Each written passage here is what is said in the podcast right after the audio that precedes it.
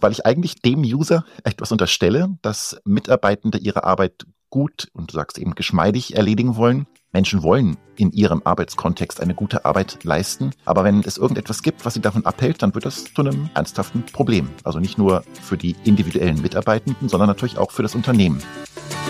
Herzlich willkommen zu einer neuen Episode meines Podcasts Education Minds. Didaktische Reduktion und Erwachsenenbildung. Ich bin Ivo Würst, Trainer und Fachbuchautor und unterstütze Unternehmen, Institutionen und Bildungsorganisationen, ihre Arbeit im Bereich der Erwachsenenbildung zu professionalisieren.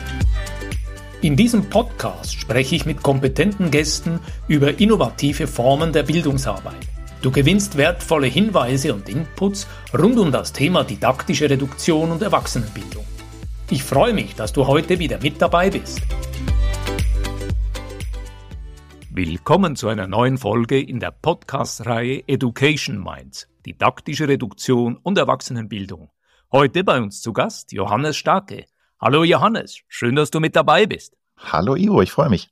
Johannes, du bist vom Hintergrund Learning Consulting bei TTS und bist heute aus Berlin zugeschaltet. Wir sind beide im Corporate Learning aktiv und an der Wirksamkeit von Lernprozessen interessiert. Erzähl uns etwas aus deinem Leben. Sehr gern, Ivo. Also ich fokussiere mich mal auf mein professionelles Berufsleben, wie du schon sagtest, bei den TTS Learning Architects. Da arbeite ich mit meinen Kolleginnen an Lernangeboten für Mitarbeitende in Organisationen und ja, wir versuchen sie darin natürlich ihre Arbeit besser zu machen. Das ist ja das primäre Ziel von Lernen, seine Tätigkeit zu verbessern und beschäftigen uns mit Fragen wie kann Lernen gefördert werden im Unternehmen? Wie lernen unsere Mitarbeitende zukünftig? Wie trägt Lernen zur Wertschöpfung bei, zur Zukunftsfähigkeit, die strategischen Ziele der Organisation zu erreichen? Und ganz konkret geht es dann natürlich oft um Themen wie neue Software-Tools, neue IT-Prozesse. Wie schaffen wir es, dass die Mitarbeitenden mit diesen neuen IT-Prozessen möglichst schnell in Arbeitsfluss kommen, aber auch nachhaltig damit arbeiten, dass sie mit der Arbeit die Ziele des Unternehmens unterstützen? Ihr seid bei eurer Firma TTS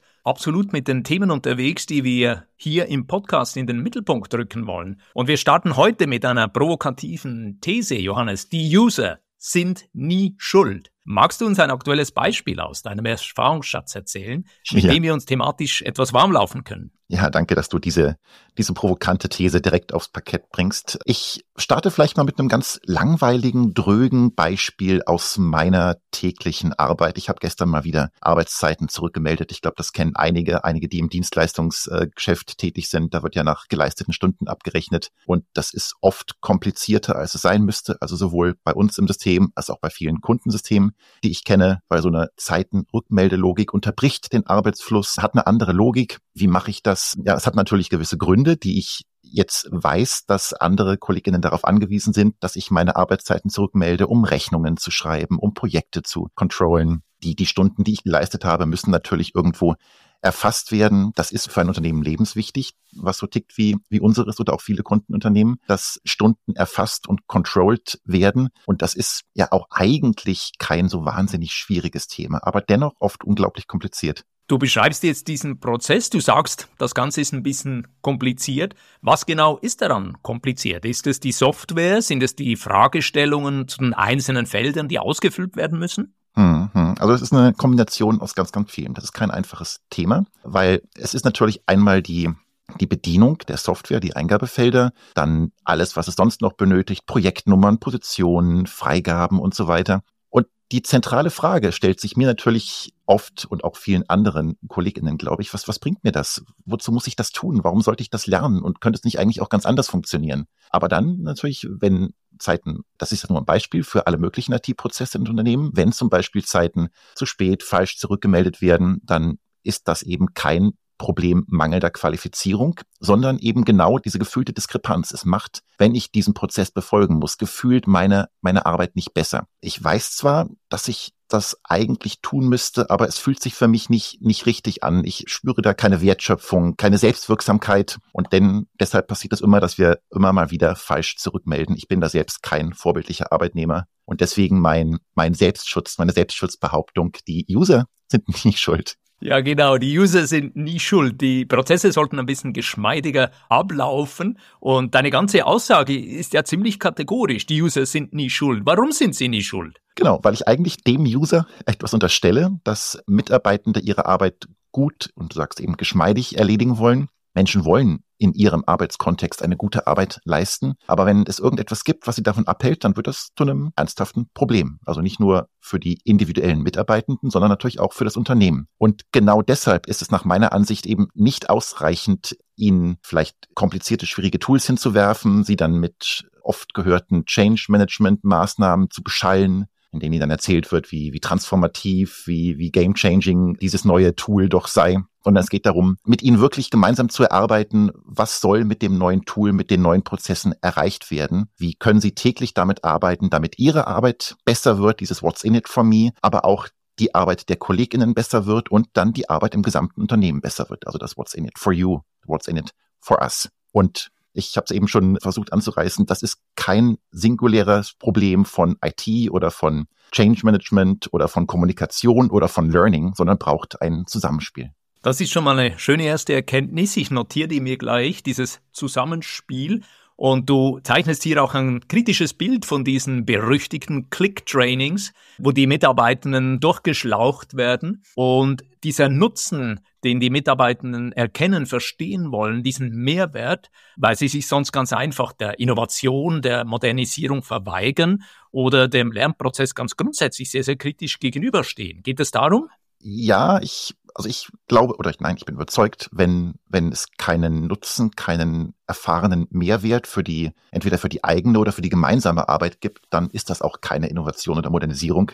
Und ich gehe sogar so weit, etwas provokant zu sagen, dass Widerstand etwas sehr, sehr Gutes ist. Also wenn die AnwenderInnen Widerstand gegenüber neuen IT-Prozessen leisten, dann hilft uns das zu erkennen, wo wir etwas verbessern müssen und auch an welchen Stellen wir etwas verbessern müssen. Bringt uns ins Nachdenken, wie wir es schaffen können, dass ein neues Tool sich gut in die Prozesse integriert, ihr die Arbeit aller Beteiligten besser macht und zwar eben auch auf eine Art besser macht, dass es ohne Workarounds, Schummeleien ähm, abläuft, sondern dass wirklich die intendierten strategischen Ziele im Unternehmen unterstützt werden. Und den Ansatz, den fassen wir etwas griffig vereinfachend unter User Adoption zusammen. Lass uns diesen Begriff einen Moment aufgreifen, User Adoption. Wie kann man das übersetzen oder auch verständlich erklären, damit Bildungsfachleute, die heute hier in der Podcast-Folge mithören, das auch gut mitbekommen? Um was geht es bei User Adoption? Also wenn jemand eine Idee für eine Übersetzung hat, dann bin ich sehr dankbar für, für eine Meldung. Aber ich kenne keine gute Übersetzung ins Deutsche. Also es wird oft so mit Akzeptanz gleichgesetzt, aber das ist meines Erachtens viel, viel mehr. Es ist mehr als eine Akzeptanz, reine Annahme oder Übernahme. Ich versuche mal die fünf Stufen zu beschreiben, die wir erklimmen wollen, um eine gute User Adoption zu erreichen. Das ist erstmal ganz, ganz grundlegend und adressiert jetzt hier auch die Bildungsverantwortlichen, glaube ich, besonders stark. Die erste Stufe sind die betroffenen Mitarbeitenden befähigt und erstmal prinzipiell grundlegend motiviert, sich mit dem neuen IT-System zu beschäftigen. Und oft legen wir darauf, als gerade als Bildungsverantwortliche, unseren gesamten Fokus auf diese gute Qualifizierung und Grundstock an Motivation. Aber das ist wirklich nur eine Basis. Und dann geht's weiter. Die zweite Stufe, ob die Mitarbeitenden dann im Arbeitsalltag die Applikation auch wirklich nutzen. Weil das kann ja ganz unterschiedliche Gründe haben, wieso sie zwar prinzipiell sie nutzen könnten, aber sie dann am Ende doch nicht nutzen. Sie haben konkurrierende Systeme, sie, ähm, sie kommen auf das System nicht drauf, ihnen fehlt schlichtweg die Zeit. Das sind dann oft auch eben technische oder strukturelle Hinderungsgründe. So, dann angenommen, die Mitarbeitenden können es, wollen es und loggen sich auch mal ein in das neue System. Wie ist dann die dauerhafte Zufriedenheit mit dem neuen System? Kann ja sein, dass wir in der Grundlagenqualifizierung etwas ganz anderes gelernt haben, als sich am Ende in der Arbeitsrealität entpuppt. Das ist ja ein ganz, ganz großes Problem, was wir gerade oft bei Qualifizierungen haben. Die haben mir damals doch was ganz anderes erzählt. Also die dauerhafte Zufriedenheit der Mitarbeitenden. Dann die, jetzt wird es langsam königlich, die vierte Stufe, werden die Prozesse, die IT-Prozesse wirklich wie angestrebt umgesetzt. Also wir kennen das, Mitarbeitende sind qualifiziert, nutzen das Tool, finden es auch cool, aber bauen sich lauter Workarounds, weil das so viel besser läuft und navigieren an den angestrebten Prozessen eigentlich vorbei. Also haben wir ein Fit von dem, wie die NutzerInnen mit dem System arbeiten und wie es wirklich vorgesehen ist, um die Geschäftsbereiche zu unterstützen. So, und dann die höchste Stufe, wenn dann die Mitarbeitenden wirklich das so nutzen, qualifiziert, motiviert, dauerhaft Und zufrieden, wie es intendiert ist, kommt dann auch fürs Unternehmen was Besseres bei raus. Also der strategisch intendierte Nutzen für das Unternehmen, der strategische Link. Und du wirst wahrscheinlich schon merken, um dahin zu kommen, um das zu erkennen, das erfordert sehr, sehr viel Bewusstsein, Aufmerksamkeit und natürlich auch ganz konkrete Messpunkte. Wie können wir erkennen, dass wir diese Stufe gut bewältigt haben? Und dafür sind zwei Tagesseminare im Classroom nicht ausreichend. Fantastisch, das war jetzt sehr lehrreich, eine präzise und ausführliche Erklärung von diesem fünfstufigen Modell und wie die einzelnen Stufen aufeinander aufbauen, immer mit dem Ziel, dass am Schluss eben diese User Adoption, diese Akzeptanz, diese Umsetzung im Sinne der intendierten Ziele der Strategie wirklich funktionieren. Es geht nach meinem Verständnis um den beabsichtigten Wert für das Unternehmen und eben alles auf der Grundlage der entwickelten Strategie. Ihr habt euch viel vorgenommen. Ganz konkret, Johannes, wie erreicht ihr solche Ziele? Genau, also primär ist natürlich unser Wunsch, möglichst früh im Projekt mit dabei zu sein. Und wenn ich jetzt sage Projekt, dann sage ich das mit einem gewissen Bauchgrimmen, weil Projekte im IT-Umfeld sind ja wirklich meist ein klassisches Projekt. Das hat einen Startpunkt, wo die IT involviert ist, wo Bedarf der ähm, verschiedenen Stakeholder aufgenommen werden. Und dann hat es auch einen Endpunkt, wo die IT sich rauszieht und wo es dann am Ende übergeht, natürlich noch in die formalen Grundlagentrainings dann vielleicht eine Multiplikatorinnenbefähigung und dann ist das eigentlich kein IT-Projekt mehr. Deswegen haben wir vier Phasen etabliert, die wir mit unseren Kundinnen bearbeiten und die versuche ich jetzt mal ganz kurz zusammenzufassen. Die sind vielleicht relativ ähnlich wie so ein klassisch agiler Ansatz in der Entwicklung von Lernangeboten. Die erste Phase ist ganz, ganz kurz. Das ist so eine Assessment-Phase, also wo wir erstmal gemeinsam mit unseren Kundinnen erarbeiten, aus welchen Gründen ist User Adoption jetzt besonders wichtig in eurem Vorgehen. Also zum Beispiel, wenn es konkurrierende Systeme gibt, wenn es ein ganz wichtiges System ist, um die digitale Transformation voranzubringen. Das sind solche besonders wichtigen Treiber für die Notwendigkeit von User Adoption. So, das war die Assessment-Phase. Die zweite Phase, die ist ganz, ganz zentral. Da sammeln wir erstmal Informationen. Das ist die Vision-Phase. Wir verstehen oder wir wollen die AnwenderInnen verstehen in ihrer Arbeit. Was, was sind die Arbeitsprozesse, die sie bewältigen müssen? Was sind so die Probleme, die sie haben, die Wünsche, die sie haben an das neue IT-Tool? Woran könnte es hapern? Mit wem arbeiten sie zusammen? Wir erarbeiten den Link zur strategischen Ausrichtung des Unternehmens. Wir stellen Hypothesen auf zu den Erfolgskriterien, die ich oben genannt habe, diese fünf Stufen. Also wie könnten wir erkennen, wenn wir diese fünf Stufen erklommen haben? Machen uns Gedanken, wie können wir das Ganze messen? Wie können wir er erreichte Erfolgskriterien kommunizieren? Und ganz, ganz wichtig, wie erreichen wir eben diese angestrebte Nachhaltigkeit? Dass es nicht nur so ein Peak an Begeisterung kurz nach dem Ausrollen des Tools gibt, sondern dass wir eine dauerhaft steigende User Adoption über Jahre haben. So, das war, das ist quasi die Informationserarbeitungsphase, wo wir in Workshops mit unseren Kundinnen durchgehen. Und dann kommt eine Phase, wo wir die ganzen Informationen, das ganze Verständnis, was wir erarbeitet haben, in einem iterativen Prozess in, in ein User Adoption Konzept überführen. Also Design, Konzeption, Durchführung nennen wir das. Wir erarbeiten Learner Journeys. Und zwar Learner Journeys, die nicht über diese zwei, drei Wochen gehen, so ein klassisches Rollout-Training dauert, sondern die wirklich berücksichtigen, wie arbeiten die AnwenderInnen damit, wie können sie sich einbringen später, nachdem sie die Expertise aufgebaut haben, um selbst zu Promotoren dieses IT-Prozesses zu werden. Und dann der vierte ganz, ganz wichtige Punkt, wenn wir in einer Phase sind, wo die Software im Wertschöpfungsprozess eingesetzt wird, wie erreichen wir eben dauerhaft diese nachhaltige Nutzung und eben auch Weiterentwicklung? Welche Maßnahmen können wir einsetzen, um regelmäßig zu checken, ob wir auf dem richtigen Weg sind, wie hoch die User Adoption ist und eben woran es hapert, ob wir etwas an der Qualifizierung drehen müssen, ob wir kommunikativ nur besser werden müssen, ob das Tool an sich vielleicht Schwachstellen hat, ob wir strukturelle Probleme haben, all das ist dem Thema Nachhaltigkeit ganz, ganz wichtig.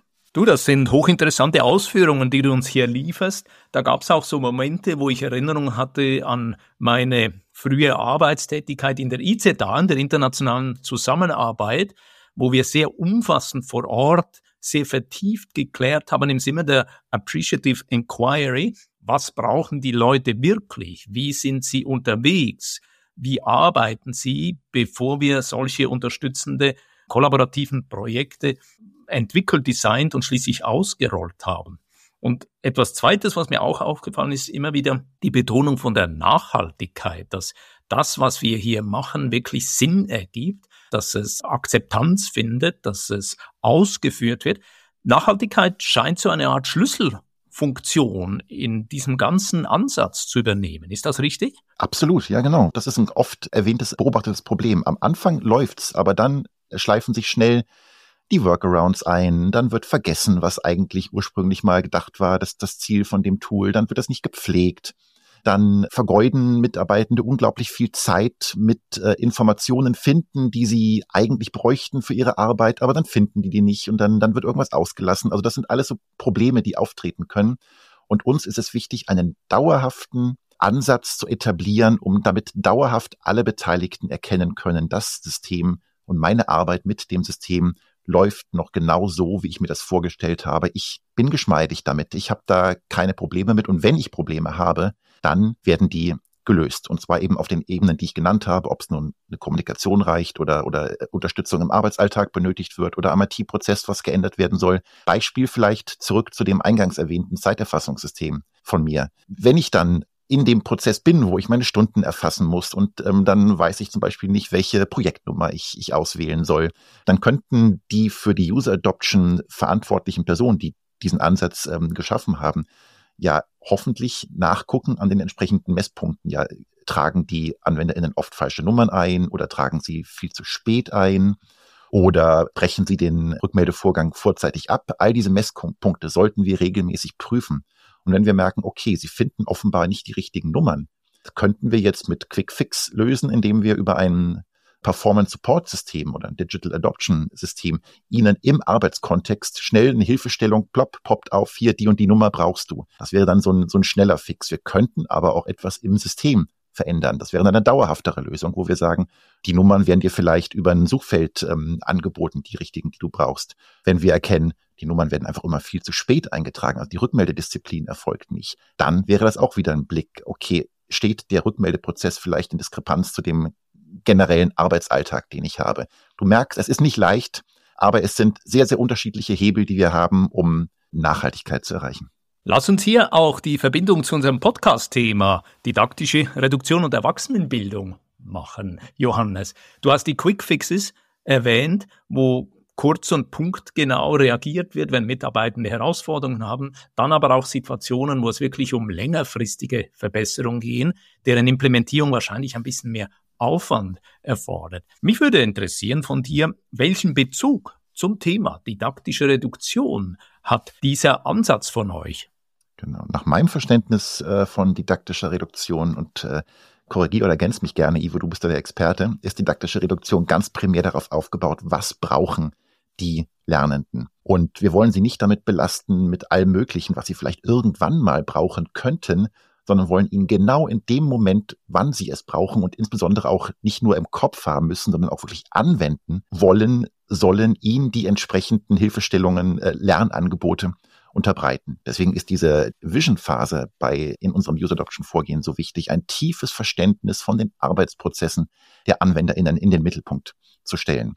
Ja, genau. Was hm. brauchen Sie? Wann brauchen Sie es? In welcher Form brauchen Sie es? Exakt. Vielleicht auch mit welchen Medien übermittelt. Ausgezeichnet. Genau. Und dementsprechend auch die, die Trainingszeit initial möglichst kurz zu halten und stattdessen im Arbeitsfluss, wo auch wirklich diese Selbstwirksamkeit erkannt wird, schnell erkannt wird, Ihnen dann benötigte Hilfestellungen bereitzustellen, zum Beispiel bei so einem Performance-Support-System. Und dann natürlich kombiniert mit ah, okay, das hat mir jetzt wirklich was gebracht. Also, weil dann erfährt das Vorgehen ja auch eine viel höhere Akzeptanz, wenn die Mitarbeiter wirklich merken, das ist nicht irgendein Lernangebot ins Blaue hinein, sondern hilft mir jetzt weiter und kann dadurch meine Arbeit besser machen. Weil wir lernen nicht um des Lernens willen, sondern ja, um unsere Arbeit besser zu erledigen. Ja, genau. Das ist immer wieder mein Gedanke. Didaktische Reduktion hilft, dass die Lernenden eben sich abgeholt fühlen, unterstützt fühlen dass sie Anwendungserfahrungen sammeln können und dann, wenn Stolpersteine entstehen, wird es ein bisschen intensiver in Sachen Unterstützung. Fantastisch. Was hältst du davon, wenn ich an dieser Stelle schon mal einen Moment zusammenfasse, was die wichtigsten Erkenntnisse vom heutigen Gespräch sind? Ja, das würde mir auch sehr helfen. Danke, Ivo. Ich habe mir hier Notizen gemacht und der erste Punkt, die User sind nie schuld. Ich habe verstanden, der Widerstand der Anwenderin ist eigentlich das Beste, was uns passieren kann. So können wir daraus lernen, was die Anwenderinnen und Anwender wirklich brauchen, um es in die Angebote zu integrieren. Zweitens habe ich mir notiert, ein neu eingeführter IT-Prozess, der wirklich dauerhaften Erfolg zeigen soll, Da ist es wichtig zu erkennen, dass das nicht alleine die Verantwortung vom Bildungsbereich ist, aber auch nicht alleine von der IT abhängig, sondern es geht wirklich um ein enges Zusammenspiel zwischen Corporate Learning, Change Management, Communication und eben der IT. Und mit Blick auf die didaktische Reduktion geht es darum, die Mitarbeiter genau dann und genau so intensiv, genau in dieser Art, die sie jetzt brauchen und wollen, zu unterstützen. Sei es eben durch klassische formale Lernangebote oder punktgenauen Performance Support. Habe ich etwas vergessen? Gibt es Ergänzungen von dir? Danke dir für die sehr treffende Zusammenfassung, Ivo. Ich möchte einfach keine Ergänzung, sondern noch einen Fokus darauf lenken. Es ist so wichtig, nicht in kurzen Qualifizierungsphasen zu denken, sondern lernen und arbeiten mit dem IT-Prozess und mit den Kolleginnen über den gesamten Lebenszyklus des IT-Prozesses zu denken. Weil User Adoption ist eben keine Frage von Tagen, Wochen oder auch nicht von Monaten, sondern wird mit den Jahren immer besser. Das ist doch ein fantastisches Schlusswort. User Adoption wird mit der Zeit immer besser, wenn wirklich alle ganz eng und koordiniert und strukturiert miteinander zusammenarbeiten. Johannes, wo kann man sich mit dir verbinden? Wo findet man dich? Ja, sehr gerne natürlich auf LinkedIn ähm, und äh, auf äh, Mastodon gerne auch. Ansonsten können wir auch Links in die Shownotes packen, zum Beispiel, wo unser Ansatz auch mit begleitenden Materialien. Wir haben einen User Adoption Canvas, den man sich gerne kostenfrei runterladen kann. Das können wir in die Shownotes packen, würde ich vorschlagen. Genau, weitere Videos gibt's dazu auch. Das machen wir sehr gerne. Lass uns das in die Show Notes packen. Und wir haben ja im Vorgespräch auch angedacht, dass wir, das kann gut sein, in den nächsten Wochen oder Monaten auch zusammen einen Blogbeitrag entwickeln und dann in diesen Beitrag natürlich auch alle diese Links reinpacken können. Also machen wir das. Klingt gut. Johannes, vielen Dank. Liebe Grüße hier aus der Schweiz Richtung Falkensee bei Berlin und weiterhin eine gute und erfolgreiche Zeit. Danke, dir auch. Wenn dir diese Podcast-Folge gefallen hat, dann freue ich mich über einen Like und eine positive Bewertung auf Apple und Spotify. Mehr Informationen zu mir und meiner Arbeit findest du auf www.education-minds.com und auf LinkedIn. Alle Links findest du immer auch in den Show Notes. Ich freue mich, dich auch in der nächsten Episode wieder mit dabei zu haben. Bis dann, dein Gastgeber Ivo Würst.